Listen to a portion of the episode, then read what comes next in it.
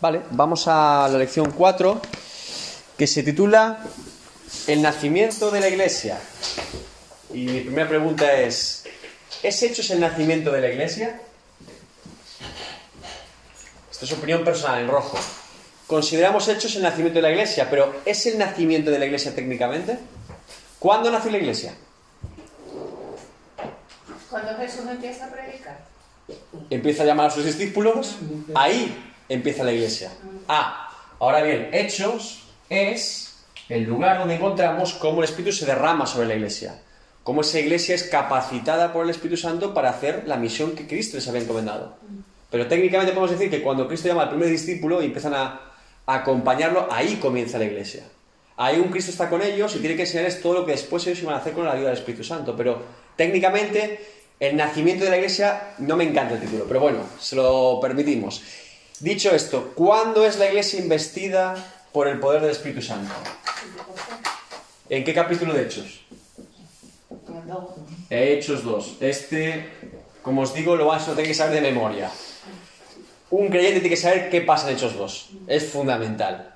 Entonces, siempre que Hechos 2, ¿qué es? Viene el Espíritu Santo sobre los discípulos, Pedro predica delante de Jerusalén, delante de toda la ciudad, y comienza un ayudamiento en Jerusalén y el mover de la iglesia a través del Espíritu Santo. Y el punto 1 nos habla de las respuestas a Pentecostés. Cómo la gente respondió después de que en el aposento alto viene un viento recio, lenguas de fuego, comienza a hablar nuevas lenguas, y ahí empieza el capítulo 4, la lección 4, hablándonos cómo responde la gente a lo que pasa allí. ¿Sí? Entonces, vamos a ir lentamente a Hechos 2, comenzamos por el versículo 5 y vamos leyendo qué pasó. Recuerde que el 4, el versículo 4 dice, y fueron todos ellos del Espíritu Santo y comenzaron a hablar en otras lenguas, según el Espíritu les daba que hablasen. Esto le ocurre a ellos. Y ahora vamos a ver cómo reacciona la gente ante este suceso. En Hechos 2, empezamos por el versículo 5. Comienza Lucas escribiendo, moraban entonces en Jerusalén judíos, varones piadosos, de todas las naciones bajo el cielo. Y hecho este estruendo, se juntó la multitud y estaban como confusos, porque cada uno les oía hablar en su propia lengua.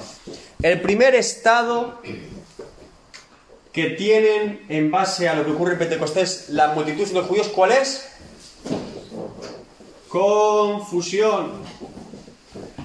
El libro de texto lo llama interés desconcertado, ¿sí?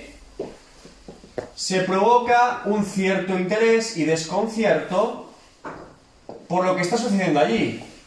Porque se empiezan a dar cuenta de que hay gente que está anunciando el reino de los cielos en su propio idioma. ¿Y por qué había gente diferente o de diferentes nacionalidades e idiomas en Jerusalén en ese momento? ¿Por qué? Porque era la fiesta de Pentecostés y Jerusalén como capital de Judea y una de las ciudades más importantes del Imperio Romano en esa zona era un lugar donde mucha gente de diferentes idiomas, allí estaba el etíope, que después se encuentra Felipe probablemente, ahí estaba gente de todos los lugares que iba a Jerusalén. Recordemos además que la fiesta de Pentecostés es una fiesta de agricultura, o sea, es decir, había probablemente comercio, etcétera, alrededor, ¿sí? Entonces, esta gente se queda confundida, se queda expectante, desconcertada. ¿Qué, ¿Qué, está pasando aquí? ¿Qué alboroto es este? ¿No? Podríamos decir, ¿qué está ocurriendo aquí? Bien. ¿Alguien recuerda algún caso en la Biblia, en el Nuevo Testamento, que hubiera mucho desconcierto cuando alguien llegaba a un lugar, empezaba a predicar y a hacer milagros? Juan el Bautista. Juan el Bautista. Y aún más que Juan el Bautista, después de Juan, Jesús. Jesús. Jesús provocaba gran alboroto. Jesús provocaba el alboroto en el sentido de que sanaba gente cuando era día de reposo. Los fariseos se volvían locos.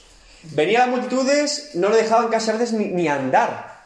Cuando Jesús llegaba a un lugar, a medida que iba avanzando su ministerio, venía una multitud con él al lugar. Entonces, ¿por qué digo esto? Porque a veces nosotros jugamos negativamente que cuando Dios obra en un lugar se produce desorden, confusión. Gente diciendo sí, no, esto es natural el mover del Espíritu Santo. Otra cosa es que Dios irrumpa en un lugar y se genere confusión, y otra cosa es que a mí me guste estar siempre confundido. que yo me acomode a decir, bueno, tengo que hacer siempre un caos porque así es como el Espíritu Santo obra. No, el Espíritu Santo es ordenado, pero desordena la estructura humana, eso sí. El Espíritu Santo tiene su propio orden, pero nosotros, como tenemos un orden humano diferente, Él lo cambia, lo transforma. Lo que para ellos era desorden en ese momento, Dios después lo ordenó. Porque la iglesia en Jerusalén queda presente con una estructura, discípulos, está todo el plan de Dios es completo. En ese momento es un caos. El mismo Pedro en la casa de Cornelio, hermano. Claro. Decía, pero ¿cómo Señor? ¿Cómo? Esta gente también. Porque le supera. Porque el Espíritu Santo supera nuestras expectativas. Una vez que las supera, nosotros somos impactados por Dios, nos abrazamos a ese mover y vamos fluyendo con Él. Pero entonces, ¿hay confusión? ¿Puede haber desconcierto? Sí. Para que se siembre algo. La iglesia quedó establecida en Jerusalén y siguió avanzando. El problema, como les digo, es vivir en la confusión eterna. El ev- evangelio que está siempre confundido, no sabe cuándo es de Dios, cuándo no es de Dios, cuándo es del mismo, cuándo parece que vamos a hacer aquí todo ah, espontáneo. Cuidado, porque a veces no siempre hacer algo espontáneo tiene que estar Dios. Yo siempre digo lo mismo. Eh, en el tema de la alabanza digo, es bueno ensayar, porque si Dios irrumpe y te cambia lo que has ensayado, sabes que fue Dios. Si nunca ensayas, siempre vas a improvisar. Entonces, uno siempre improvisa, no sabes si es Dios o es uno mismo, porque no tenías nada preparado. Es como un sermón. Dios te puede cambiar un sermón, pero porque tienes un sermón preparado. Si no, bueno, vamos improvisando, Dios te puede acompañar o no, y vas ahí y haces un sermón como puedes, ¿no? ¿Sí? Bien. En el Antiguo Testamento hay un caso parecido. Antiguo Testamento, un caso en el que hay gente riendo, gente llorando, gente alabando, gente que... ¿Recordáis un texto? Iros a Esdras 3. Esdras 3. Esto es muy buen texto.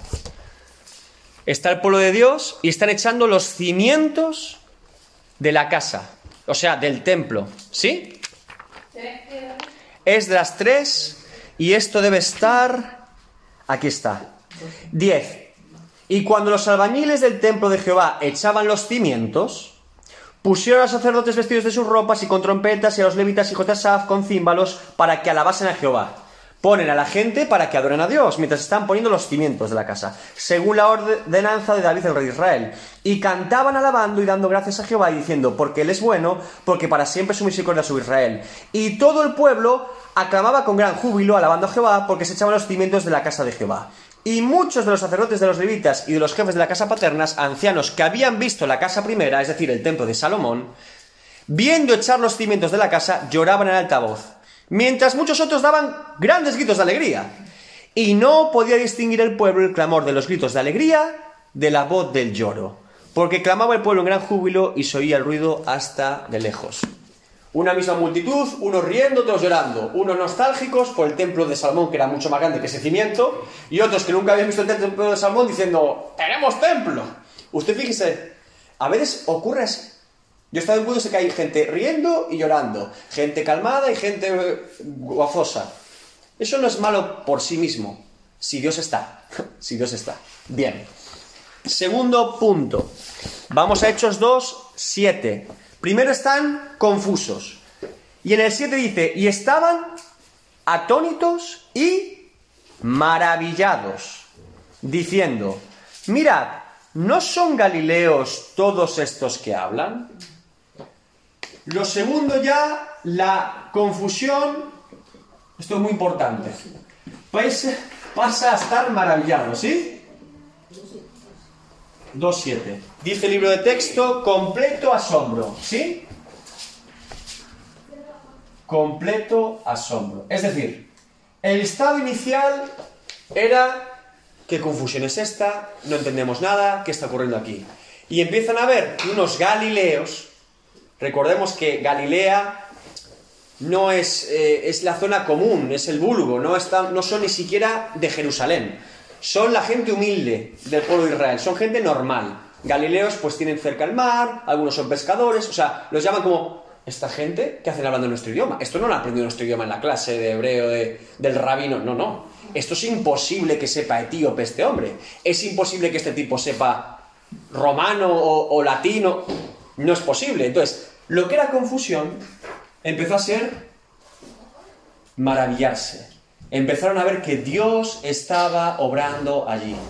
Esto es muy importante. Porque hermanos, si nos quedamos en un estado en el que supuestamente Dios está obrando en un lugar y solo hay confusión, es raro. Tarde o temprano tenemos que pasar al estado de maravillarnos de lo que Dios está haciendo. Y esto es muy importante. Yo he estado en campañas con Carlos Anacondia, que me tocó ser camillero, y créeme que al principio la gente que no, que no, que no cree, eso es una confusión. que un tipo esté hablando en una plataforma y la gente se esté cayendo sola, llevando camilleros para arriba y para abajo, gente empezando a manifestarse incluso, es un estado muy extraño, porque empieza a irrumpir el reino de los cielos en medio del reino de las tinieblas. Es ir a una calle a confrontar todo lo que hay en ese lugar. Pero la gente, a medida que va avanzando, empieza... ¿Qué pasa aquí? Es- es- es- ¿Está Dios aquí? Pasamos al estado de maravillarnos. Y a esta gente le pasó lo mismo. Dios irrumpe, genera confusión, no estamos acostumbrados a mover de Dios, pero después empezamos a ver que lo que Dios está haciendo es algo sobrenatural, ¿sí? Bien. Luego, ¿qué pasa? ¿Todo el mundo se maravilló? Todos dijeron, gloria a Dios, esto es que Dios ha venido en este tiempo y queremos aceptar a Cristo como nuestro Señor y Salvador. No, vamos a Hechos 2.13. ¿Qué dice Hechos 2.13? Mas otros, Más otros, burlándose, decían, están llenos de mosto. burla. Ah, ¿quiere decir que no todo el mundo entiende el mover de Dios? Sí. ¿Quiere decir que no todo el mundo discierne cuando Dios está hablando en un lugar? Sí. Había en la multitud gente diciendo, aquí está ocurriendo algo de Dios. Y había gente diciendo, estos están... Había gente que estaba burlando incluso. Esto también ocurre muchas veces en el mover de Dios. Vas a ver en una misma iglesia, no gente que venga de una campaña, un retiro que no se conoce, no, no. En una misma iglesia, a veces Dios ha rompido en un sitio y miembros que se conocen de años. Y esta gente en medio de eso y otra gente barrenando.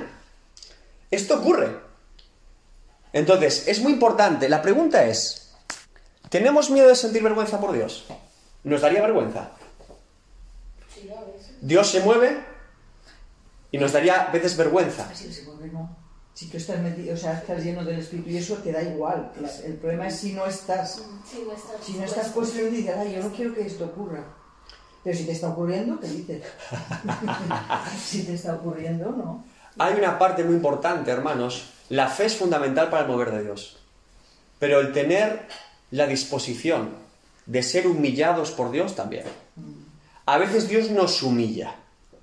A veces el Espíritu Santo nos humilla. Nos lleva incluso al fracaso humano para humillarnos y torcer nuestra voluntad y torcer nuestro orgullo. Y es bueno. Tiene que ser quebrado todo lo que levantamos muchas veces como, este soy yo, ¿qué, pensará la gente de mí? Si yo hiciera esto sería un ridículo. No, hombre, no. Ya que lo haga otro.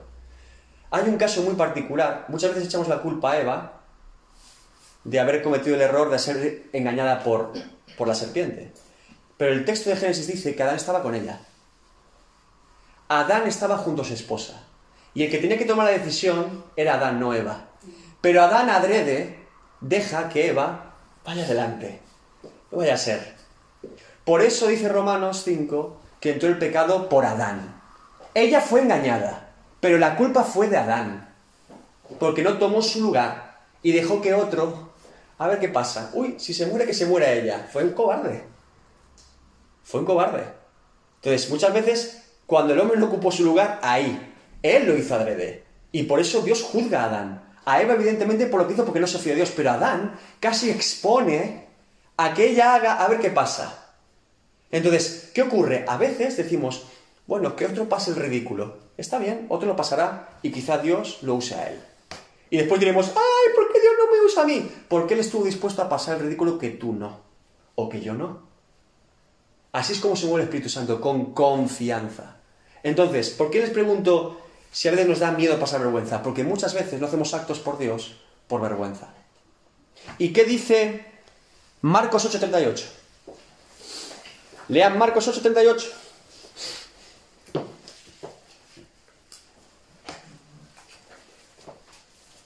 porque que se avergonzará de mí y de mis palabras en esta generación adúltera y pecadora, el Hijo del Hombre se avergonzará también de él, cuando venga en la gloria de su Padre con los santos ángeles. Porque que se avergüence de mí, ¿qué? Y de mis palabras en esta generación adúltera y pecadora.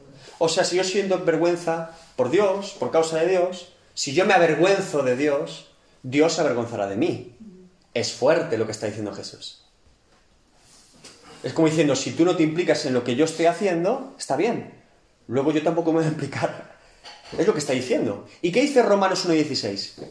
El apóstol Pablo. Porque yo no me... Uh, ese Pablo. Dilo. Ese es. Muy bien. Así que tenemos que, aun en medio de la burla, aun en medio de la acusación, están borrachos. Ahora vamos a ver el paso 4, que se llama valentía o valor. ¿Qué pasa después de la acusación? Esto está lleno de mosto. Irrumpe Pedro, versículo 14. Entonces Pedro, poniéndose en pie con los once, alzó la voz y les habló diciendo, bien, tenemos un mover de Dios sobre 120 personas. Se genera un alboroto en la ciudad. Mucha gente empieza a decir, uy, esto puede ser de Dios, porque no es posible que esta gente sepa mi idioma. ¿Qué está ocurriendo aquí? Hay cierta expectativa, cierta confusión y también burla. Hay un, un- un grupo de gente que está diciendo, bueno, esto, esto, esto, esto, está- están borrachos. ¿Sí? En medio de todo eso, se levanta Pedro. ¿Y qué Pedro se levanta? ¿Un Pedro negador de Jesús? ¿Un Pedro pensando en la barca? ¿Qué Pedro se levanta en este punto, hermanos? Pedro con fuego, pero con fuego, fuego. A veces yo siempre digo, Dios mío, cuando Jesús escogió a los discípulos, yo soy un convencido de que Él no vio lo que eran ahí hoy, sino lo que iban a ser con el Espíritu Santo. Y a veces, hermanos, tenemos que ser pacientes con la gente. Eso es un corazón pastoral. Yo no veo el problema hoy. La persona no me obedece, es terca, sigue siempre lo mismo, no- sino el potencial que tiene si el Espíritu Santo viene sobre él. Porque Dios puede cambiar a una persona en un instante, o no somos todos testimonio de eso. Todos somos testimonio de que Dios hizo tú a lo que es. ¿Sí o no? Entonces a veces nos frustramos porque decimos, la persona no avanza, es que la persona me da muchos problemas. que-". Calma, calma. Nosotros podemos ver el potencial que Dios tiene en la persona. Si la persona es como Judas, que no va a querer y no querrá, bueno, ya tiene bastante la persona. Pero Judas, recordemos que se ahorcó solo, no fue Pedro a ahorcarlo, ni tampoco Jesús. Se mató solo. Así es como tenemos que tratar a las personas, hermanos. A los hijos, al esposo, a la esposa, a los familiares, en la iglesia. Mucha paciencia. Mucha paciencia en este sentido. Ah, ore mucho. Jesús oraba. ¿Recuerda la oración de Jesús? De los que tú me diste, que ni uno se pierda. De los que tú me diste, ni uno. Y era fiel en ese llamado. Y cuando el Espíritu Santo vino sobre Pedro, este Pedro es otro Pedro, ¿eh? Este Pedro, y desde aquí en adelante tú lees a Pedro, Pedro iba en llamas. Hasta que fue muerto crucificado, boca abajo como dice la tradición, en llamas iba Pedro, ¿eh? Se le acabó la tontería a Pedro de golpe, ¿eh? Ya no, en serio, es un Pedro totalmente revolucionado. Entonces, Jesús no miró a la persona en el momento de su elección como estaba, sino en el momento de su unción. ¿Sí?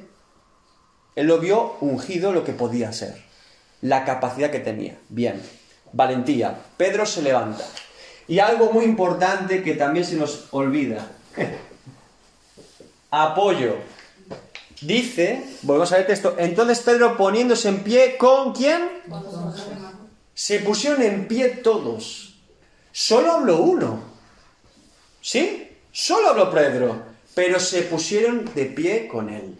Lo acompañaron. El valor no era solo de Pedro, un hombre. Los doce, porque ya estaba Matías, que habías escogido en Hechos 1, se levantan con él. Dan la cara. No se quedan escondidos diciendo, a ver qué dice Pedro, ¿cómo salimos de esta? Si a nuestro maestro lo mataron, Pedro va a durar dos días. A ver qué dice Pedro, a ver qué doctrina saca Pedro. En pie todos, se ponen de pie y apoyan lo que Dios está haciendo. Porque ya no es apoyar a Pedro, es apoyar lo que Dios está haciendo. Estaban tocados por el mismo Espíritu Santo que Pedro. Lo mismo. el Espíritu Santo permite que sea Pedro el que hable, pero los demás están igual, en la misma actitud que Pedro. Por eso se levantan. Y es muy importante, hermanos. Vayamos a Mateo 26, 55 y 56. ¿Qué dice Mateo 26, 55 y 56? Porque los que se levantan, eso es un milagro, ¿eh?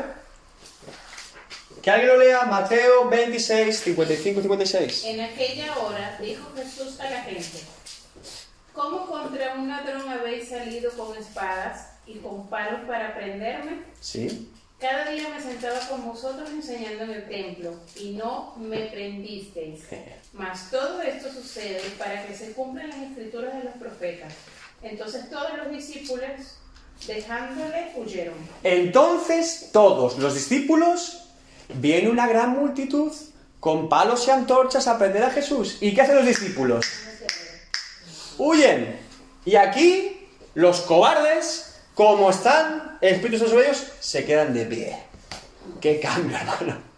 Estos, es que son otros, son otros discípulos.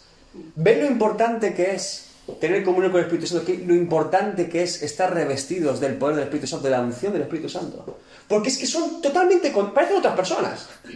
Yo digo, incluso el celote, que era un asesino a sueldo, el celote eran los celotes o celotas, eran terroristas como la ETA aquí en España, que se dedicaban a matar a romanos, a gobernadores y demás que iban en contra de la ley judía. Un celote estaba dispuesto a, después de matar, sacrificarse y matarse. Era un asesino a sueldo por la ley judía y por la cultura judía. Tenían a Simón el celote los discípulos. Se va corriendo igual. Digo yo, este por lo menos matará a dos o tres. No, no, se fueron todos huyendo. Ahora se queda. ¿Sí? Así que tenemos una iglesia que comienza en el mover del Espíritu porque el Espíritu se derrama sobre ellos y vemos testimonios eficaces de cómo el Espíritu obra. Tenemos, primero, confusión, sí, la gente dice, ¿qué pasa aquí? Segundo, se empiezan a maravillar del mover de Dios. Algunos se quedan burlándose y escépticos. Empieza a haber valentía por predicar el Evangelio, por anunciar la palabra, por anunciar que Cristo ha resucitado y por último hay un apoyo. No es un loco solo. La gente lo acompaña. Los discípulos van con Pedro. ¿Sí? ¿Estos cinco pasos los tenemos claros? Bien. Vamos al punto 4.2. Los títulos del libro no me encantan.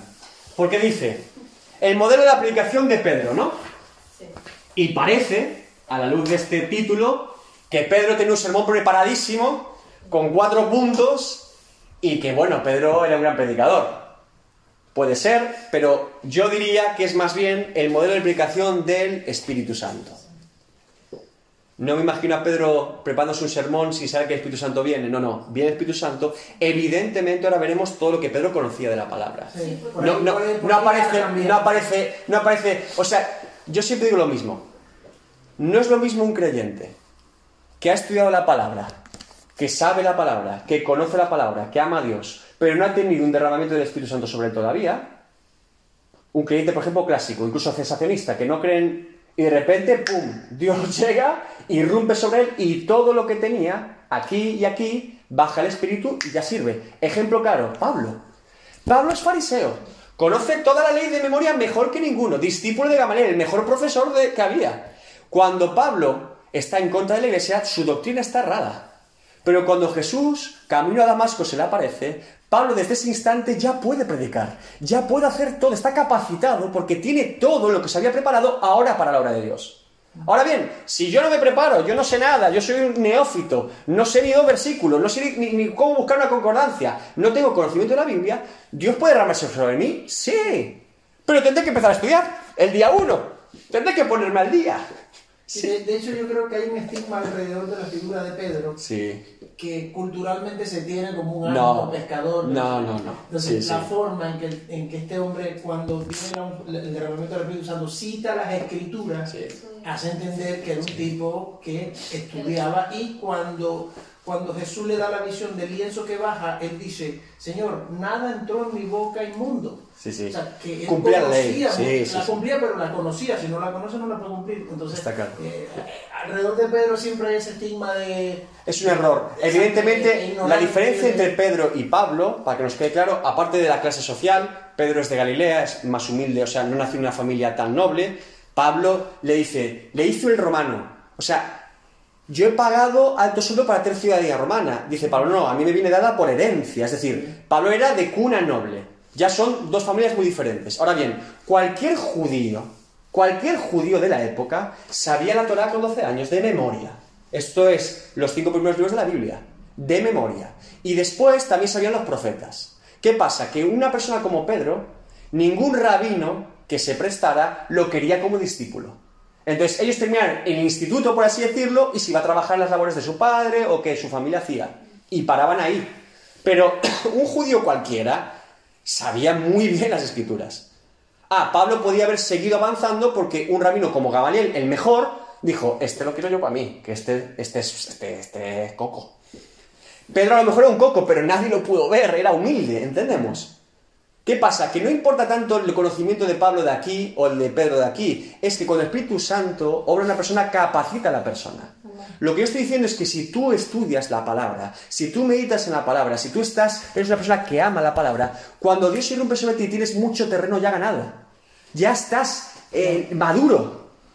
El otro muchas veces tiene que empezar a formar todavía, porque ¿qué ha pasado en muchos movimientos? Que fallaron doctrinalmente al principio porque estaban confusos. Ah, estaba Dios haciendo algo, sí, pero tuvieron que prepararse. Tarde o temprano te toca.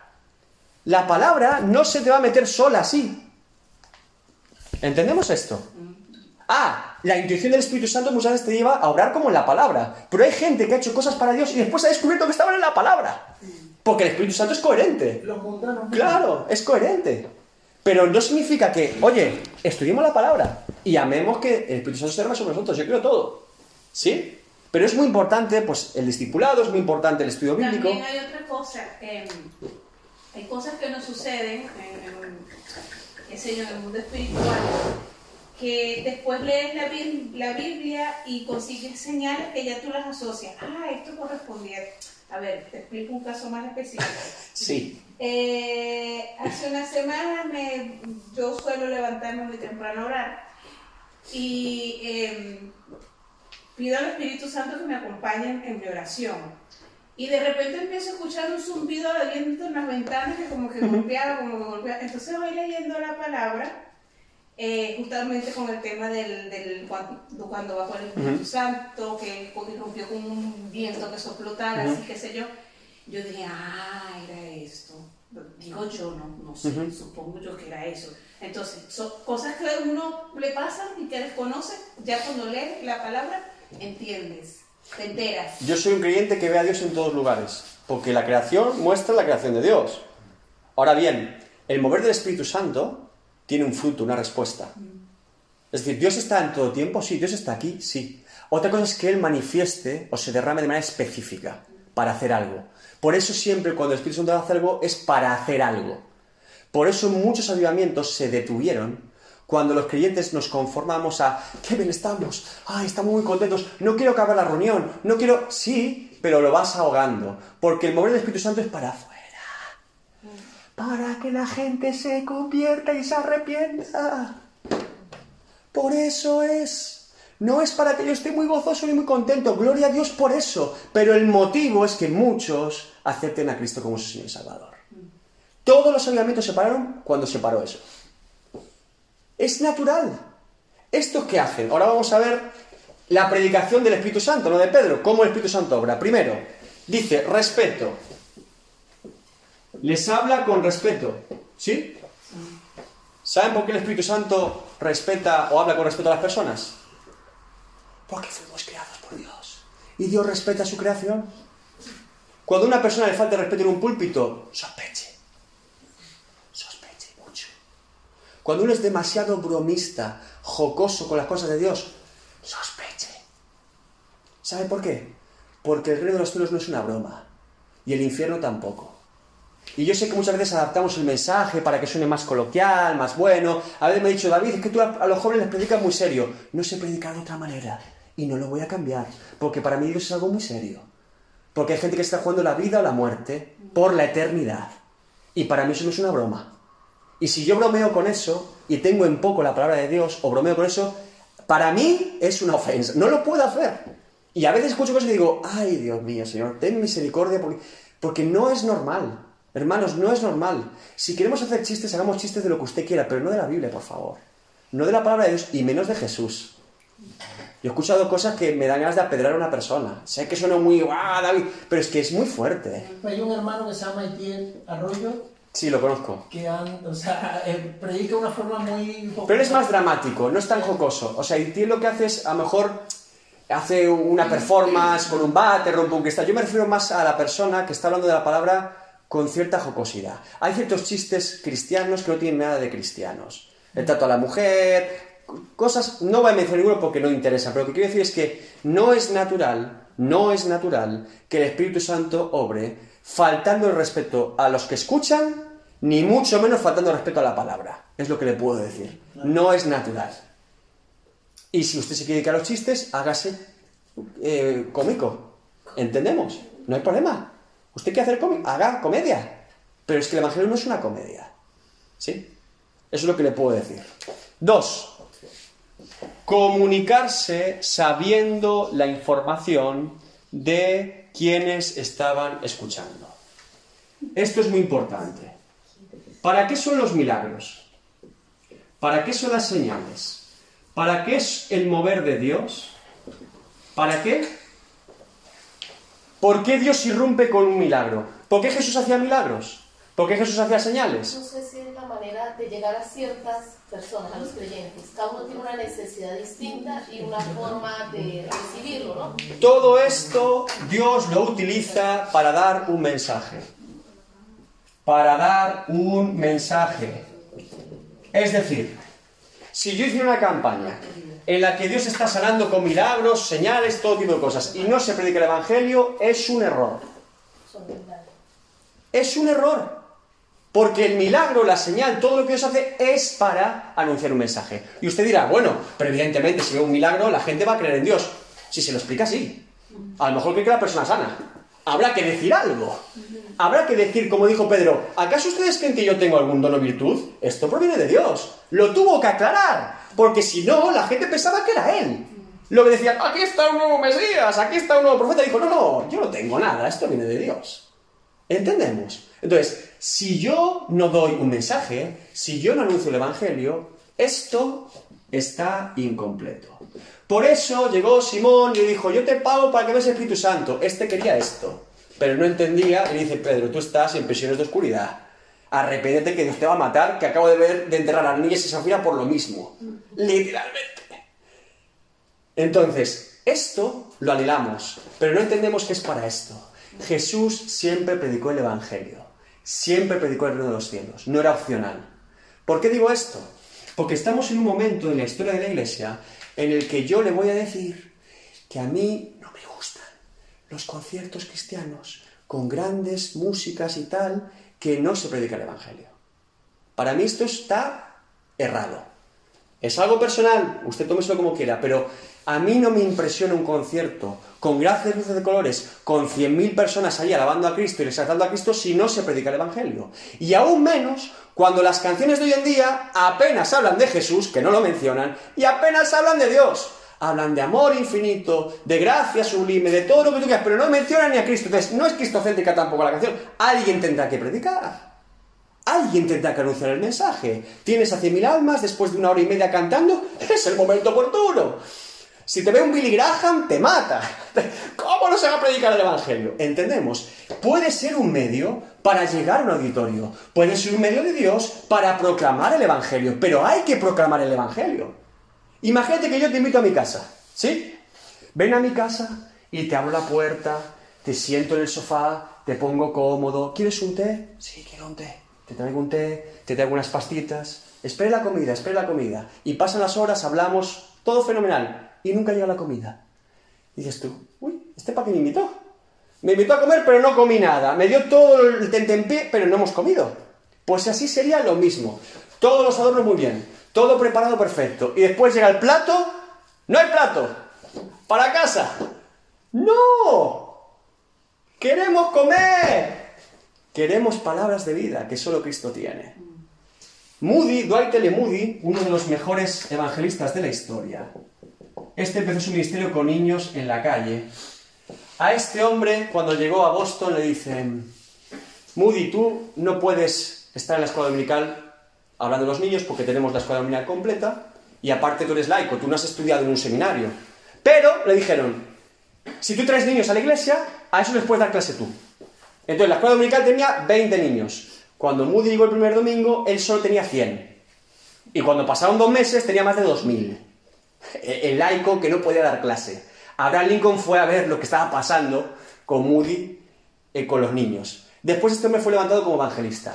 Moody utilizaba los himnos y los cánticos para comenzar la campaña evangelística y también para el llamado. Pero predicaba el evangelio. Su compañero Irasangui, que era el evangelista cantor, lo acompañaba siempre. Irasangui cantaba, Moody predicaba, pero siempre predicaban el evangelio. Y miles y miles y cientos de miles se convirtieron. Porque la exposición de la palabra es lo que trae fruto. El milagro en sí mismo no trae fruto. ¿Lo sabíamos esto? El milagro, la señal, no trae fruto en sí mismo. Tiene que haber predicación de la palabra. Tiene que haber gente que escuche y que pueda decir sí o no. Tiene que haberlo. ¿Sí? Así que, ¿qué hace Pedro? Se levanta y predica el Evangelio. Ahora hay un ejercicio que pone en la página 79, cómo presentar a Jesús a una persona en una situación con- concreta, ¿sí?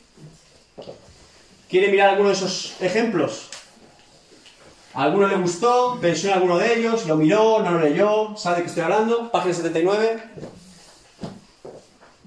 A ver, lean un ejemplo. Dayan cubrió alguno, venga. Bueno, alguno no pasa nada, no, está, no va a estar errado. Todos Juan, Juan 3.16, o sea, yo puse versículos. Juan ¿qué le 3.16 puedo siempre, es decir? un buen texto. Pero bueno, también hay varios diferentes. Hay un misionero que fue a los caníbales, no me acuerdo ahora el nombre. Este hombre decía que solo Juan 3.16 era lo único que predicaba. Se tiró todo su ministerio Juan 3.16, Juan 3.16. Y se convertían, ¿eh? Porque de tal manera me dio el mundo, el evangelio puro. No se salía de ahí el tipo. Dice, eso para mí es una llave para abrir corazones. Mira, a veces, bueno, nosotros nosotros estudiamos juntos de chinos. Pues, pues que nosotros estudiamos en el mismo colegio, en el mismo salón. y El colegio que nosotros estudiamos, eh, pues era de unos pastores, unos misioneros australianos y estadounidenses. Y el colegio, pues, era para todo el mundo, pero siempre nos enfatizaron la palabra de Dios. Y en el colegio, uno de los textos que se nos quedó es 3.16, porque en el colegio por todos lados había versículos escritos y textos debajo. En la cancha, que toda la gente usaba, siempre estaban aquí escritos. Y era una forma de, de evangelizar que tenía el colegio. Porque todos, yo creo que todos los que he estudiado, con la mayoría que he hablado de primaria, que ahora están de Dios, siempre se acuerdan de cuando nos enseñaban todo allí. Y todos se acuerdan de eso.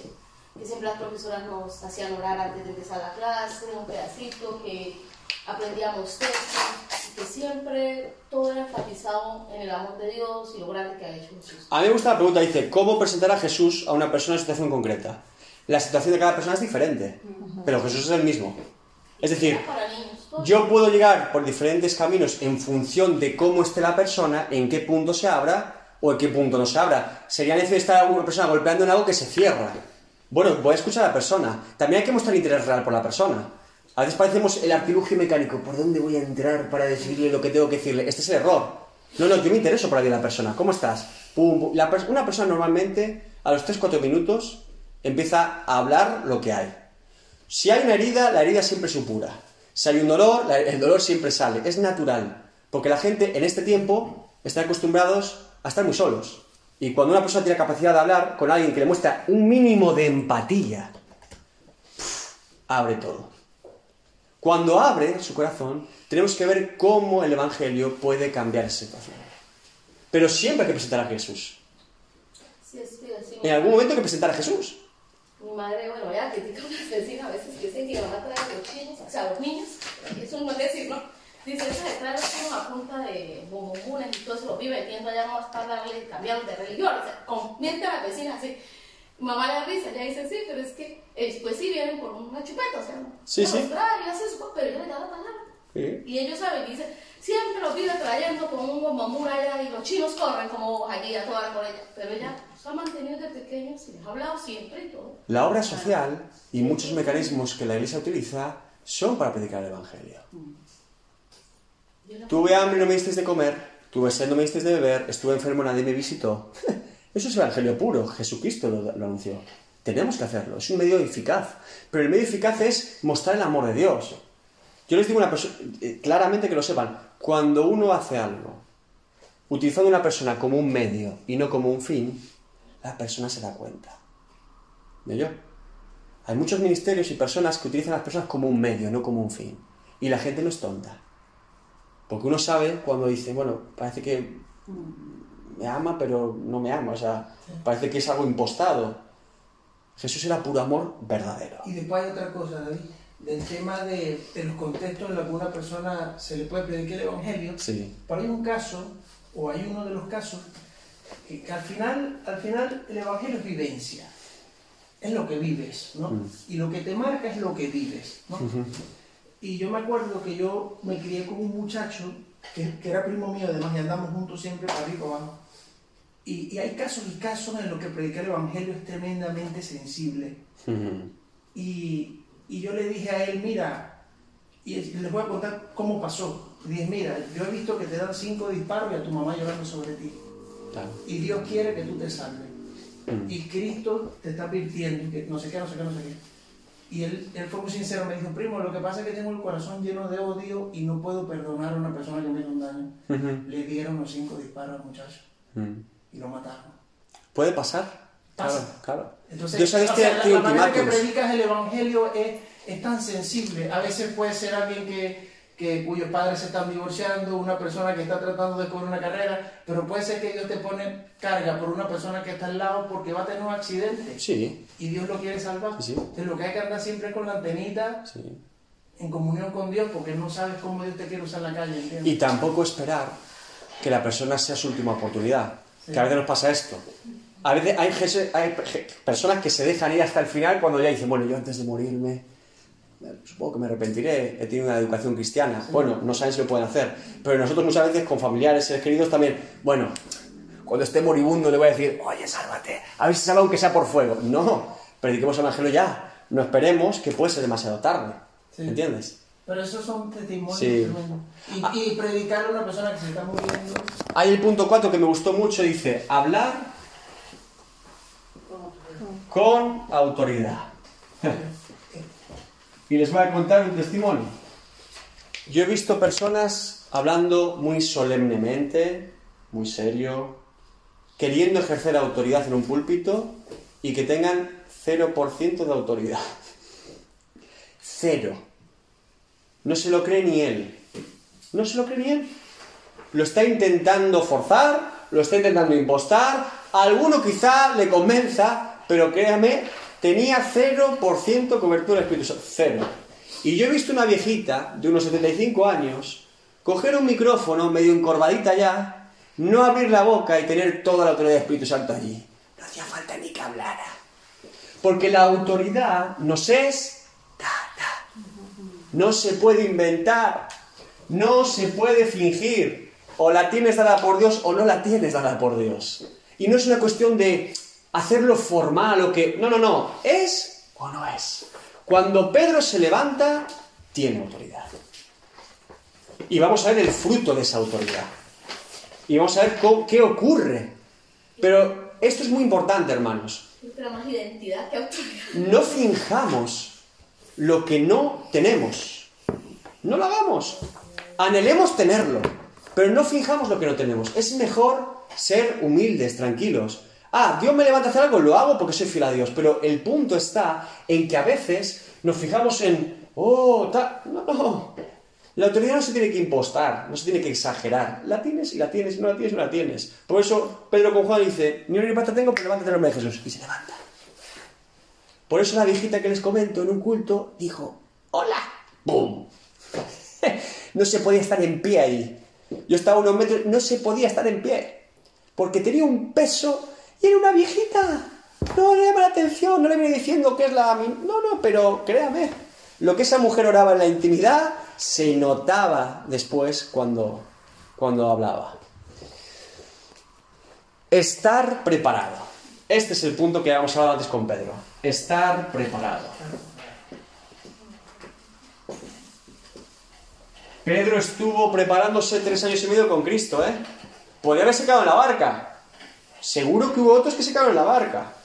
Y algunos discípulos, no de los apóstoles, pero sí de los discípulos, muchos huyen. Y dije, Jesús, ¿queréis ir vosotros también con ellos? Ellos se quedaron hasta el final. Se quedaron. Y pudieron ver toda la revelación de Cristo. Pedro vio a Cristo transfigurado.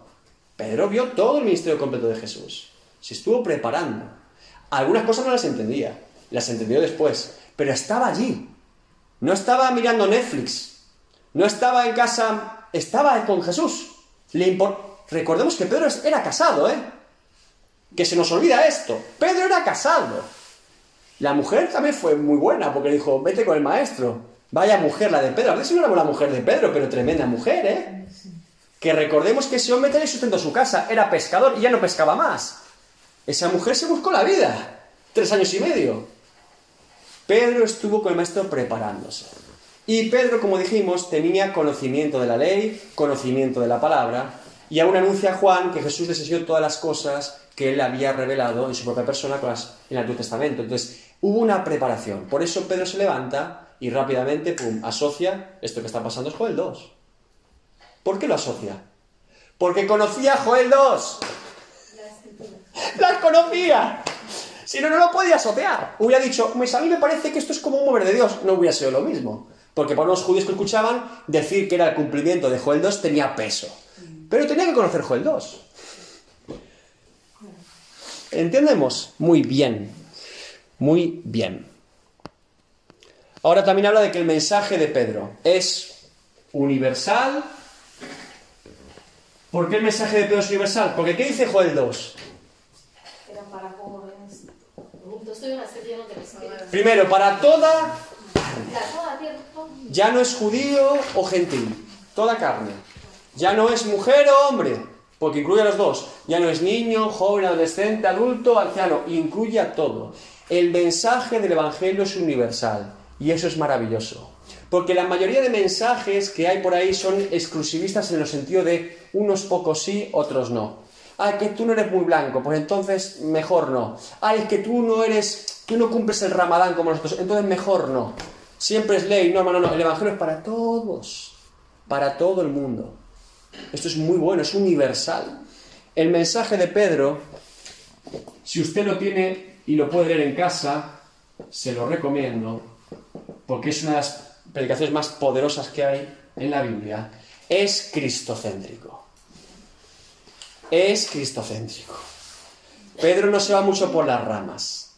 Pedro es cristocéntrico.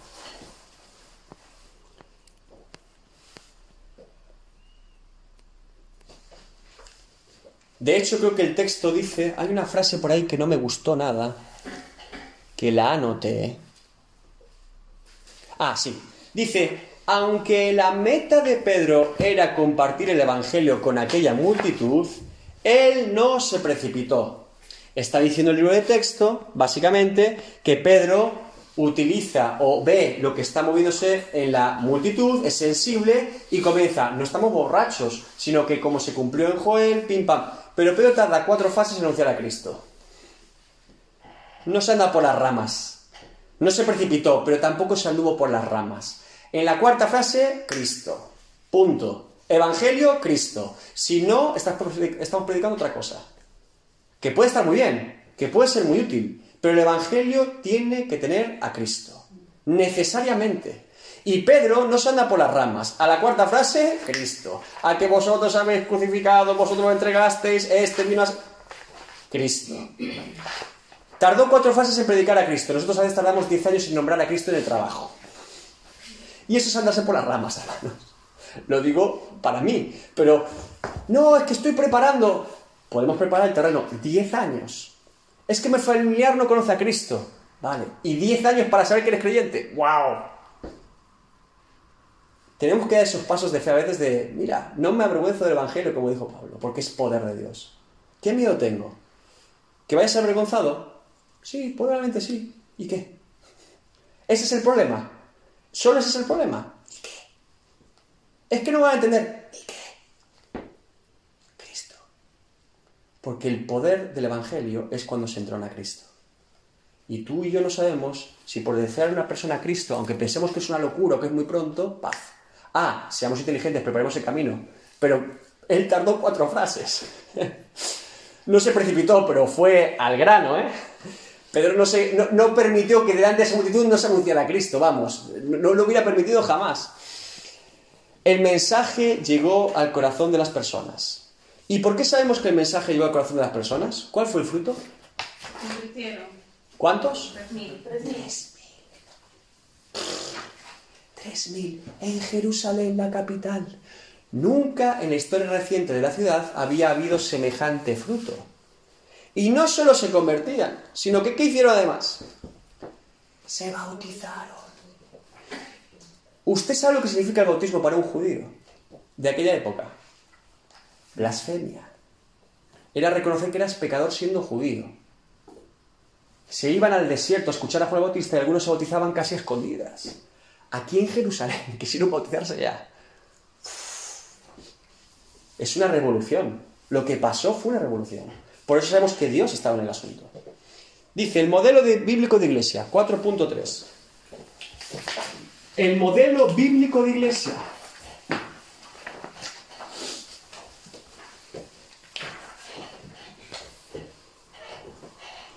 Uno. ¿Cuál es? Arrepentimiento. Aquí está. Aquí está el asunto.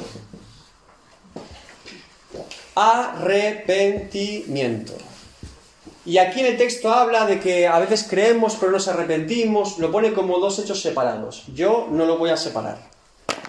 Le voy a decir lo siguiente. Creer implica arrepentirse. Sí o sí va de la mano. Y ahora explicaré por qué. Y arrepentirse es una muestra de que he creído.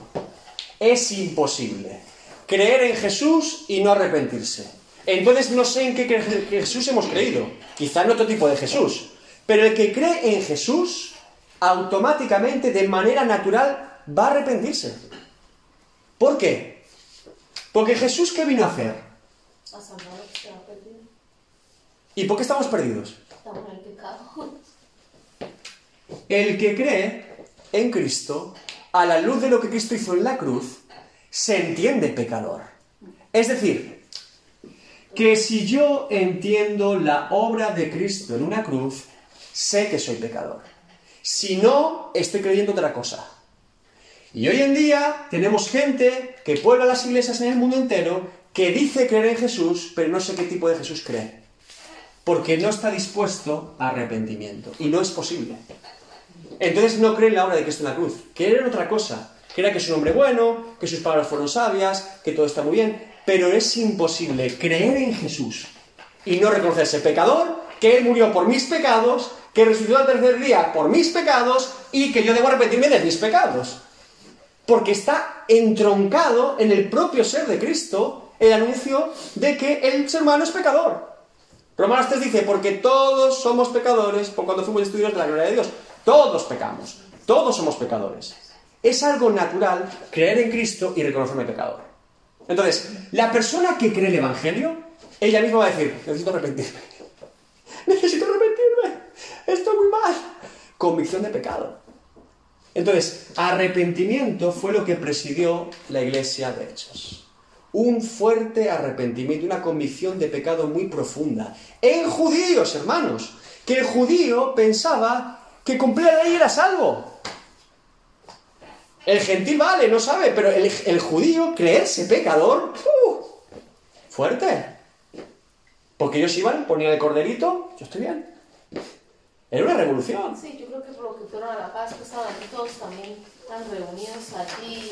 Se iban a llevar también, como dices, el corderito y a estar allí y a reconocerse realmente pecadores y reconocer nuestra vida pecaminosa. Eso es lo que hizo que hubiera ese cambio en ese arrepentimiento. Si yo no creo que debo arrepentirme, yo no creo en Jesús. Dicho de otra manera, más contundente. Sin arrepentimiento no hay Cristo. Sin Cristo no hay salvación de nuestros pecados. Va entroncada una cosa, no la podemos separar.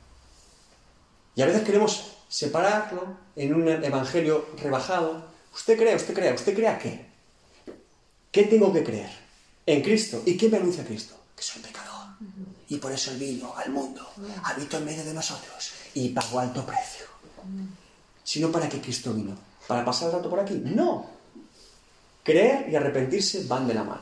Segundo, otra cosa que perseguía la iglesia Mira, ahí en la página 83 había un error porque decía Hechos 2. lo Sí, puede ser. mago, y eso Hechos 8. Hechos 8. Ajá. Vale. No, solo para que. Bautismo. ¿Qué es el bautismo, hermanos? ¿A qué te refieres a bautismo en agua? ¿Qué es el bautismo? ¿Qué simboliza? el viejo hombre morir con Cristo. y- Simboliza el arrepentimiento. El arrepentimiento que se produjo en el interior, ahora lo manifestamos exteriormente. Bien, esto es muy importante, porque si lo anuncio exteriormente, quiere decir que es una muestra que no me avergüenzo del Evangelio, que lo hago exteriormente, que confieso a todo el mundo que yo era pecador y que Cristo me salvó. Y lo digo a los cuatro vientos, no me da vergüenza, porque yo que yo era sí que me daba vergüenza y ahora ya no lo tengo, tengo a Cristo. ¿Sí? Es un testimonio público de lo que Cristo ha hecho en mi vida. Y que judíos en Jerusalén se bautizaran era una locura. Y lo hacían públicamente. La familia no va a entender, no me importa. Me importa Cristo.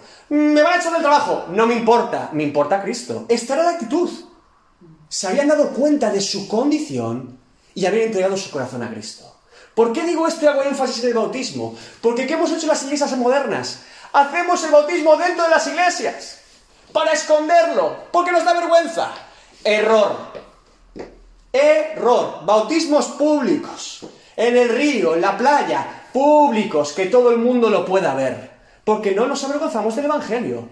Claro, si yo te bautizo en una iglesia para que tú des testimonio de tu fe, entonces tú serás cristiano el domingo cuando vayas a la iglesia. ¿Y qué pasa de lunes al sábado? Lo que pasa, bautismos públicos, libres. ¿Es más práctico la iglesia? Sí, pero no me importa. Es un acto evangelístico, es un acto de proclamación de nuestra fe. Y mientras nos dejen bautizarnos libremente, es bueno hacerlo, dar testimonio de nuestra fe. ¿Sí? Arrepentimiento y bautismo. Yo ahí tengo una, una, una pequeña duda con Dime. respecto al bautismo en, en- en el nombre de Jesús y el bautismo en cuanto a la eternidad. Nombre del Padre, del Hijo y del Espíritu Santo. el Bien. Ajá. bien. Jesús, ¿qué nos dijo? Que lo hiciéramos en el nombre de quién? Del, Del Padre, del Hijo y del Espíritu Santo. Los pentecostales unicitarios o unitarios bautizan solo en el nombre de Jesús. Es una doctrina, bueno, actualmente herética, por así decirlo, que desvió o separó el movimiento pentecostal. Ah, Pero hay un versículo que también dice y bautizaban en el nombre de Jesús. De Jesús, sí. Sí, Solo dice porque está diciendo el énfasis de que eran cristianos. Sí. Pero cuando Jesucristo da la doctrina del bautismo, es en el nombre del Padre, del Hijo y del Espíritu Santo. Siempre nos pasa lo mismo. Vamos a un texto y decimos, voy a hacer doctrina de este. Pero vete al texto original de lo que dice Jesús y sabrás. Uno no entra en. En Estados Unidos hay una doctrina que se llama o un. Solo Jesús. solo Jesús. Sí, sí. Y es un rollo.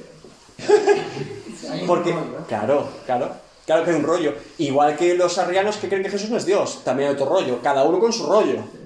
Pero tú siempre mira el fruto del rollo, que es lo que pasa. Porque vale, queremos solo eso, bien. Y ahora sigue escuchando, sigue escuchando lo que siguen defendiendo. Llega un punto y dices, Yo escuchaba un predicador que era así bastante de maracamuta. Entonces, él cuando iba a predicar donde estaban los solo Jesús, Sí. decía, los bendigo en el nombre del Padre, del Hijo y de la "Ah, ya, pero venía aposta, ¿ya no? Si es que, que no lo diga no, si- no significa que, que no esté, o sea, de hecho en otra parte está. Yo siempre digo lo mismo, hágame caso, nunca hagamos doctrina de lo que la Biblia no pone. Hagamos doctrina de lo que la Biblia sí pone, pero no de lo que no pone. Yo no puedo hacer doctrina de algo que no aparece en la Biblia, porque eso ya es empezar a especular. Bueno, yo creo que puede, pero no lo pone. Por eso a veces hay ciertas doctrinas que van a los límites de lo que no pone. Es como el cesacionismo. Y cuando murió el último apóstol, se cesaron los milagros. ¡No lo pone! Es que si lo hubiera puesto, oye, fenomenal, pero es que no lo pone. O el diezmo, que no diezmo. No lo pone. Donde pone que no. ¿Entendemos? Entonces, por eso, ¿dónde el Espíritu Santo? Tercera característica. Dice el libro de texto que recibieron Hechos 2.39, Hechos 2.39. Porque para vosotros es la promesa y para vuestros hijos y para todos los que están lejos, para cuanto el Señor nuestro Dios llamare. ¿Y cuántos próximas palabras? No, entonces no es el 39, es el 38. Arrepentidos y bautícense cada uno de vosotros en el nombre de Jesucristo para perdón de los pecados y recibiréis el don del Espíritu Santo. ¿Sí? Ahí lo dice Pedro. Claro. Ah, ah, Porque están, vamos a ver, lo que está predicando Pedro es a Cristo. En la, fe, en la fe cristiana, Él está anunciando, en el nombre de Jesús que acabo de anunciar, tenemos que bautizarnos. Pero cuando fueron al lugar, al río, dijeron, en el nombre del Padre, del Hijo y del Espíritu Santo, como nos dijo Cristo. ¿Entiendes? Yo, para, imagínate que yo estoy un día y está mi hermana Elisa y mi hermana Yasmin y digo yo, mira, esta es mi, herma- esta es mi hermana Elisa y mi hermana Yasmin. Y otro día estoy solo co- con, con, Yasmin y digo, esta es mi hermana Yasmin. Y me dicen, "Ah, entonces Elisa no era tu hermana. Porque ese día no dijiste que Elisa era mi hermana, no. Que el tema, el problema no es que eh, el movimiento defienda este texto. El problema es lo que va detrás. Lo que implica Sí, defender este texto doctrinalmente. Decir que el Espíritu Santo no existe o que Dios el Padre nunca... El problema es todo lo que se levanta detrás. Porque las doctrinas que van al detalle, como digo, en vez de tener una estructura clara de la palabra, vas ahí. Entonces dices, bueno, pero aquí Pedro dijo esto, entonces vale, solo bautizo en el nombre de Jesús. Y como solo dice que bautizo en el nombre de Jesús, quiere decir plan, plan, plan, ahí va. Pues eso es una relación doctrina de un versículo. Tienes que ver todos los versículos. Y entonces, aquí está diciendo el énfasis en Jesús porque está predicando a Cristo. A Cristo no lo conocen. Lo va a bautizar en el nombre de Cristo, que era una locura. Que es que Juan el Bautista no, no, no, no bautizaba en el nombre de Cristo. No es que no había muerto y resucitado. Juan el Bautista lo bautizaba por arrepentimiento sin más. Era un acto de arrepentimiento de los pecados. Ahora dice, no, no, en el nombre de Cristo, porque tú te arrepientes de una antigua vida y una nueva vida en Cristo. Por eso enfatiza a Cristo. Eso es. Entonces, ¿qué pasa? Que por eso estaba diciendo Pedro en el nombre de Jesús. Porque antes no se bautizaban nombre de Jesús con Juan el Bautista. Se bautizaban por arrepentimiento. Ahora está explicando qué tipo de bautismo es. Y cuando bautizan, en el nombre del Padre, del Hijo y del Espíritu Santo. Con todo, yo no tengo problema con la Trinidad o la deidad. El problema es cuando yo cojo eso para desarticular la Trinidad. Ahí está lo que va detrás. No está en sí en el texto, es, bueno, ¿qué me quieres contar después, no? ¿Qué viene detrás de toda la... Bien. Don del Espíritu Santo. Y dice el libro de texto, aquellos que no reciben el don carecerán de dos áreas claves.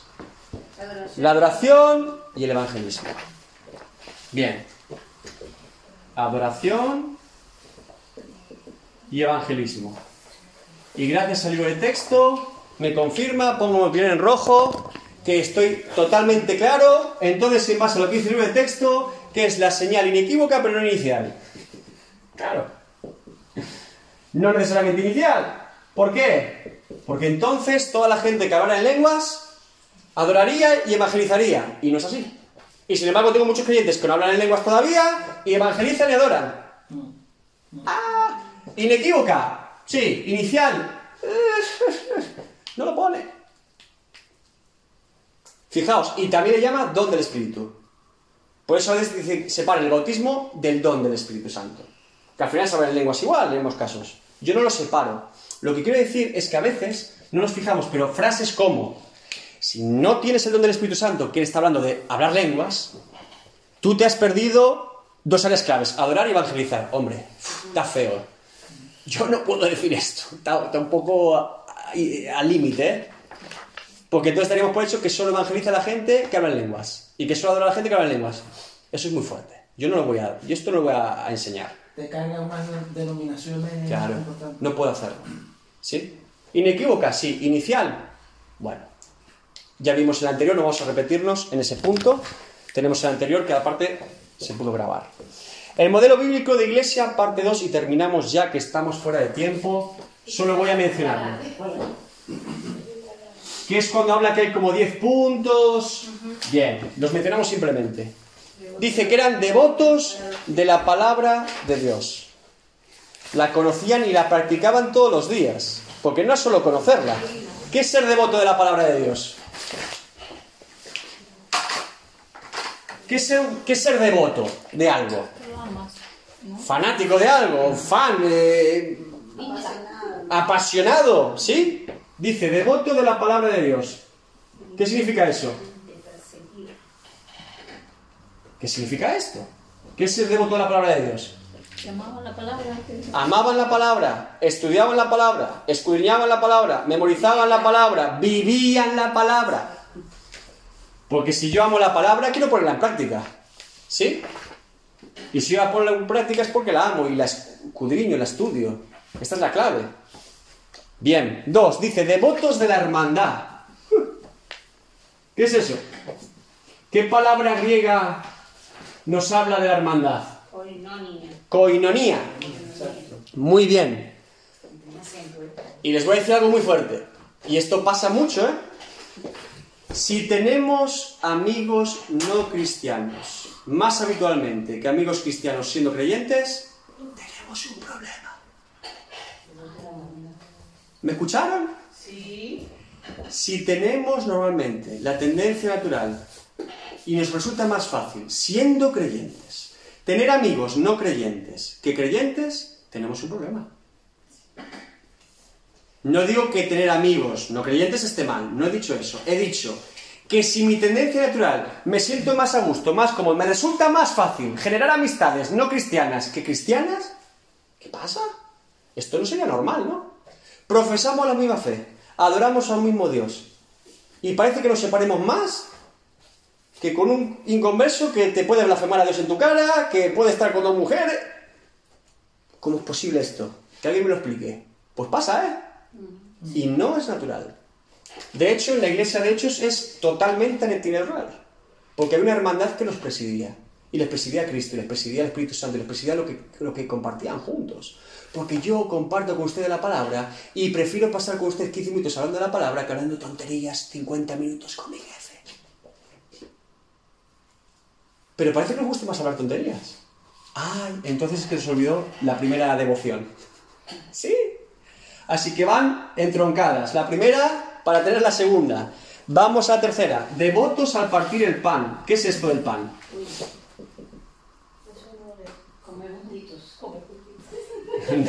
Eso yo sé que alguno. Y, y si, y si es argentino, asado. No. Devotos de la Santa Cena. ¿Por qué de la Santa Cena? Porque era un mandato de Cristo. Eran obedientes. No tenemos muchas cosas que hacer los creyentes evangélicos. No tenemos ahí que pasear la Virgen. ¡eh! No tenemos que tirarnos ahí latigando. ¡eh! Pero podemos compartir el pan. Qué gloriosa bendición. Recordar, siempre que estamos como cuerpo de Cristo, que Él es nuestra sangre, que Él es nuestro cuerpo, que Él se dio todo por nosotros. y el tiempo. Yo creo que, como todo, lo que, lo que va a revelar lo que es verdad, lo que es genuino, lo que no es genuino, lo que nos parece, lo que no nos parece, es el tiempo. Y a veces, eh, con las amistades yo creo que pasa así.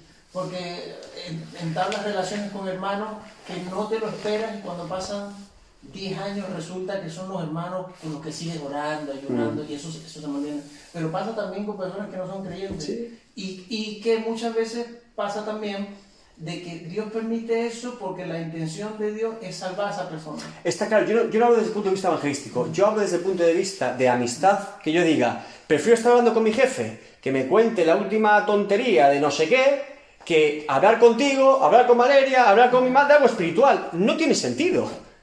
Claro que lo soporto, claro que estoy ahí, claro que incluso intento hablar del Evangelio porque soy luz en medio de las tinieblas, pero que de forma natural a mí no me divierte estar ahí, no, disfruto de esa amistad. La tengo porque hay un propósito en ella, pero con el creyente debería disfrutarla. Oye, vamos a quedar... Esto ya no pasa. De hecho, hay temas que yo puedo hablar, por ejemplo, con un amigo mío, con Nazi, que es un, un- un asturiano que vive aquí en Betamirán. eh, hay temas de los que puedo hablar con él que no puedo hablar con muchos hermanos. O sea, con él puedo hablar de equipos de sonido tres horas. Sí. Y aprendo y lo que aprendo lo traigo para la iglesia para... para- Sí, sí, para- sí, sí. Pero hay hermanos con los que no puedo hablar tres horas de equipo. Claro. de O sea, Pero podemos hablar de Cristo. ¿ah? Entonces, al final mi, mi- mi- mi- prioridad, no digo que descarte lo otro, pero si yo hablo tres horas de sonido, que está bien, y hablo cinco minutos de Cristo, hombre, yo me voy vacío a casa. Me, me voy lleno de, de conocimiento, que está bien, pero yo lo compenso, yo no puedo. O sea, nadie yo, por ejemplo, en casa no podemos no hablar, y a veces, oye, y esto aquí tal y boom, y no podemos no hacerlo. Le puedo preguntar por su trabajo y lo hago, pero me interesa hablar de Dios con ella. Claro. Me interesa mucho más. Porque es, es- es lo que nos preside, ¿no? Me refería más a este punto. Devotos por orar. Vamos a terminar rápido, que no quiero terminar mal. Devotos por orar. Punto 4. Ay, amigo. Devoto. Devotos por orar. Hay un ejemplo maravilloso. Cuando Spurgeon tenía 21 años y fue llamado a Londres para ser el pastor de una iglesia, una congregación, él llegó allí y él comenta que fue una iglesia de unas 200 personas y dice, esos estaban avivados. Eran 200, avivados. Todo el día orando, orando, orando, orando. En pocos meses la iglesia pasó a 10.000. Unos oraban y este Dios lo puso para predicar. Y lo que eran 200 orando se convirtió en 10.000 porque el tipo sabía predicar y Dios lo ungió con eso. Y cuando la gente venía a ver todo el mover de Spurgeon al Tabernáculo Metropolitano de Londres, ¡oh, Spurgeon, Spurgeon! Él les acompañaba abajo al sótano y decía, este es el secreto de mi ministerio. Y tenía 300 intercesores todo el día y pim, pa, pim. Oraban, oraban, oraban, oraban. Los bravos oraban, oraban.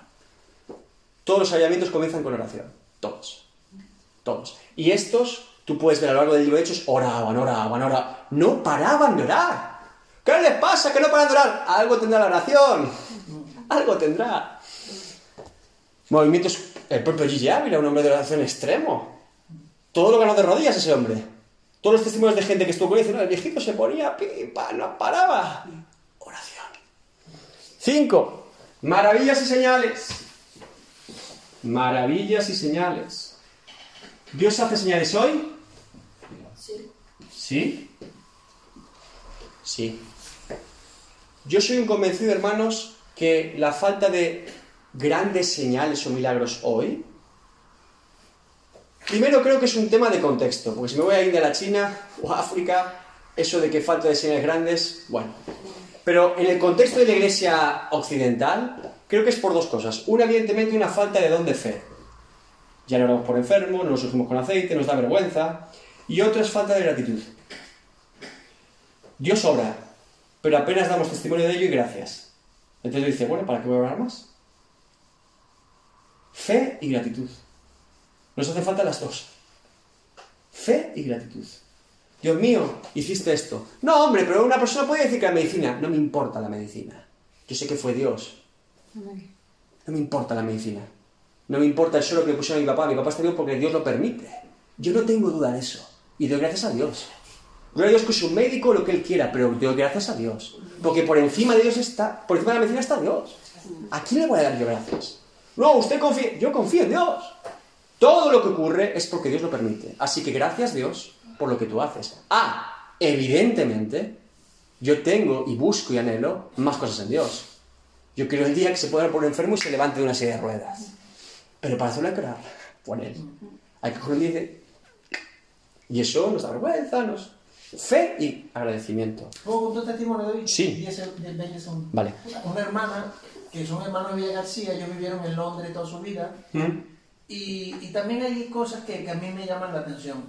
O sea, Dios sana, pudiera sanar más gente si orásemos más por los enfermos. Es más sencillo. O sea, es ponerle la mano y orarle creyendo que Dios lo hace. Y, y esta hermana era diabética, tenía un montón de problemas, no sé qué. Eso pasó ahora. Entonces, la hija, que, que nació en Inglaterra, no sé qué, eh, le dice, mamá, yo quiero orar por ti. Y le oró así sencillo, le puso la mano. Y era una señora que pesaba los gramos de comida, se pinchaba la diabetes, no sé qué. Y, y, y ella, le- la, la chica le dijo a la mamá, mamá, yo creo que Dios te ha sanado. Hermano, la hermana se fue a hacer las pruebas y no tenía ya la. Ahora come postre, se mete por la boca. Bueno, tampoco se pasa así ahora. Que a veces somos, Quiero decir, quiero decir, que a veces somos así, ¿eh? No te voy a ver, que ahora le vuelve de segunda, pero no por la primera, sino por la segunda, ¿no? quiero decir que come de todo, ¿no? O sea, una persona que está... Sí, sí, sí, sí. Te entendí, te entendí, te O sea, que a veces es más sencillo poner la mano creyendo... No, y a veces pensamos, a veces pensamos a la puerta de la hermosa, Pedro y Juan, que todo el mundo vea. Tú, levántate y anda. Eh, la performance. Yo no, no pasó así. El que alborotó fue el tipo que se levantó. Que "Este, ese sí que se puso loco. Pero era, levántate y anda, no, Ya está. no, ¡ah! que a veces nos gusta el show. Y por eso a veces Dios dice, ah, ¿quieres hacer el show? Quédate ahí solito. A ver, yo voy a ver el show que quiere hacer el hombre. Nos vamos a reír todos un poco, porque a veces somos así, descentosos. Pedro y Juan hablaron con un tipo normal. Les pidió algo y les dieron algo mejor. Y el tipo sí que se puso loco, evidentemente, toda la vida cojo, como para no gritar, ¿eh? Bien, seguimos rápidamente. 6. Generosidad. Ay, ay, ay, ay, ay, estos de hechos me tienen roto ya. ¿Sabían ustedes que la iglesia de hechos compartía sus bienes? Que vivían en comunidad. Que ponían dinero delante de los apóstoles allí para que lo administraran. Ay, es algo tremendo el hecho de que como expresión de un espíritu de...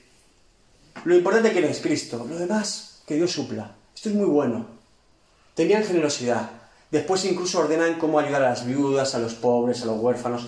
Había algo que presidía que no dejemos a nadie atrás, que no le falte a nadie. Ah, tampoco que le sobre, que no le falte.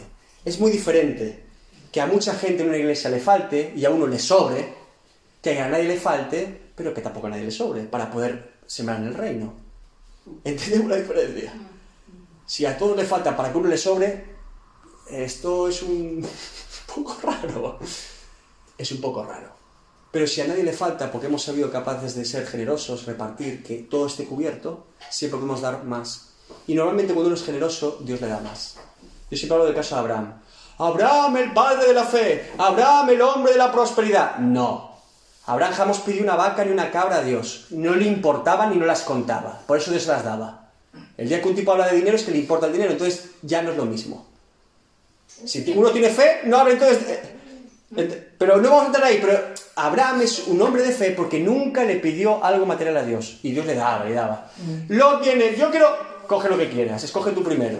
Viene el tipo y dice, oye, eh, dame de lo que tú has sacado, porque fue a, librar una- a, la gente y dice, mira, yo, yo no quiero nada. Le quería pagar a Abraham porque fue a luchar y librar a una gente de la ciudad de Sodoma. Y dice, no, yo no quiero nada tuyo. Yo de Dios. Esa actitud revela el corazón de Abraham. Y también revela cómo Dios a personas así no tiene problema de darles. Bien. Además dice, esas señales seguirán a los que creen, no que los que creen vamos a andar buscando esas señales y hacer milagros, no. Interesante. Creyendo, teniendo fe en Dios. Interesante. Es verdad. Reuniones públicas. Dice de adoración. Yo matizo, dice de adoración, pero también aprendían y crecían. Eran reuniones públicas. No solo iban a ir a cantar, era completo. Iban a hablar de la palabra, adoraban a Dios, crecían, iban a, a- donde está la zona del templo, y como había un avivamiento, iban allí pues todo el día. Imagínate, ahora estamos por la noche, ¿no? Imagina usted por la mañana, mañana, y nos vemos aquí en iglesia otra vez. Ah, ¿qué tal? O ahí la plaza, en Milladoiro. ¿Qué tal? Pues no, aquí hablando, pues mira, ayer el estudio, pues hablamos de esto, no sé no sé cuánto. Y a la tarde, otra vez. Y al día siguiente, otra vez. Avivamiento, todo el tiempo. No había otra cosa. No había horario. ¿Sí? Bien. Alegría en las horas de comida. Bueno, esta, esta sí que nos preside hoy en día, ¿vale? Esta, esta sí la tenemos. Bueno, de todas, esta sí. ¿Eh? Y si hay un buen asado, más. Pero fíjese, en aquella época había mucha controversia. Ahora no tiene esa connotación, pero en aquella época recordemos que había judíos que no podían comer ciertos alimentos y otros que no. Pero les presidía, sí, y hubo ciertas controversias, tuvieron que ordenar las cosas. Pero usted imagínese lo que pasa a veces en las iglesias cuando se hace una comida juntos. Traigan todos de todo y un poco más. Y a veces la gente, "Mm, esto no, esto... Repartían, comían, estaban alegres. Lo importante era estar juntos, no comer. ¿Sí? La actitud del corazón era convivir como coinonía, hermanos. No es, ah, pues este se cogió el trozo grande del zanco del pollo. ¿Qué más da? ¿Qué más da? Si vamos para estar juntos, es para que Dios nos presida, no para estar ahí mirando el arroz. ¿Sí? Bien. Favor de la gente. Bueno, favor de la gente, sí y no. Evidentemente, de algunos sí y después viene una persecución. El favor de la gente es algo difícil de mantener en el Evangelio. De hecho, el Evangelio crece con mayor persecución. Lo dice la historia de la Iglesia. A mayor persecución, mayor fuego. Porque la fe es definida, es probada. Y cuando la fe es probada, es avivada. Y lo que antes te importaba ahora no te importa por Cristo. Y ahí vas con todo.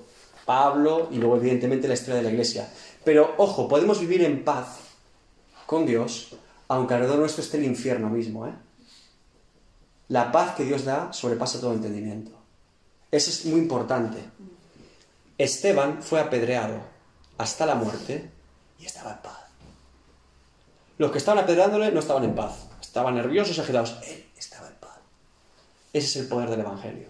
Y por último, y cerramos hoy, ¿cuál es el 10? Crecimiento. Ah, crecimiento. Muy bien, ¿qué pasa? Yo les digo, crecimiento en el punto 10 sí, si cumple los nueve anteriores. Así sí. No me vale otro tipo de crecimiento. Hoy en día le garantizo que en ciertos países, yo le garantizo que en ciertos países usted rebaja el Evangelio, quita los puntos que hemos visto, predica cuatro cosas muy bonitas y muy fáciles y tiene una iglesia llena, ¿eh? Y dirán, ¿cómo creció? No. ¿Creció de qué? ¿En base a qué? Ellos crecieron con todos los puntos antes, con los nueve. Arrepentimiento, devotos de la palabra de Dios, hermandad, orando en todo tiempo, generosos, así sí. Y el crecimiento sabemos que es de Dios, es sólido, sólido, fundamentado en Cristo, en la verdad de Cristo. Ese crecimiento es el que yo quiero. Ese crecimiento que anhelamos en una iglesia. Que así sea el fundamento. Si no, le digo, muchas iglesias se podrán llenar y muchos lugares de culto, pero ¿en base a qué? ¿Crecer para qué? ¿Para que un hombre sea famoso? ¿Para que una iglesia sea reconocida? ¿Para tener mucha gente allí que se lo pase bien? Eso ya hace el mundo, ¿eh?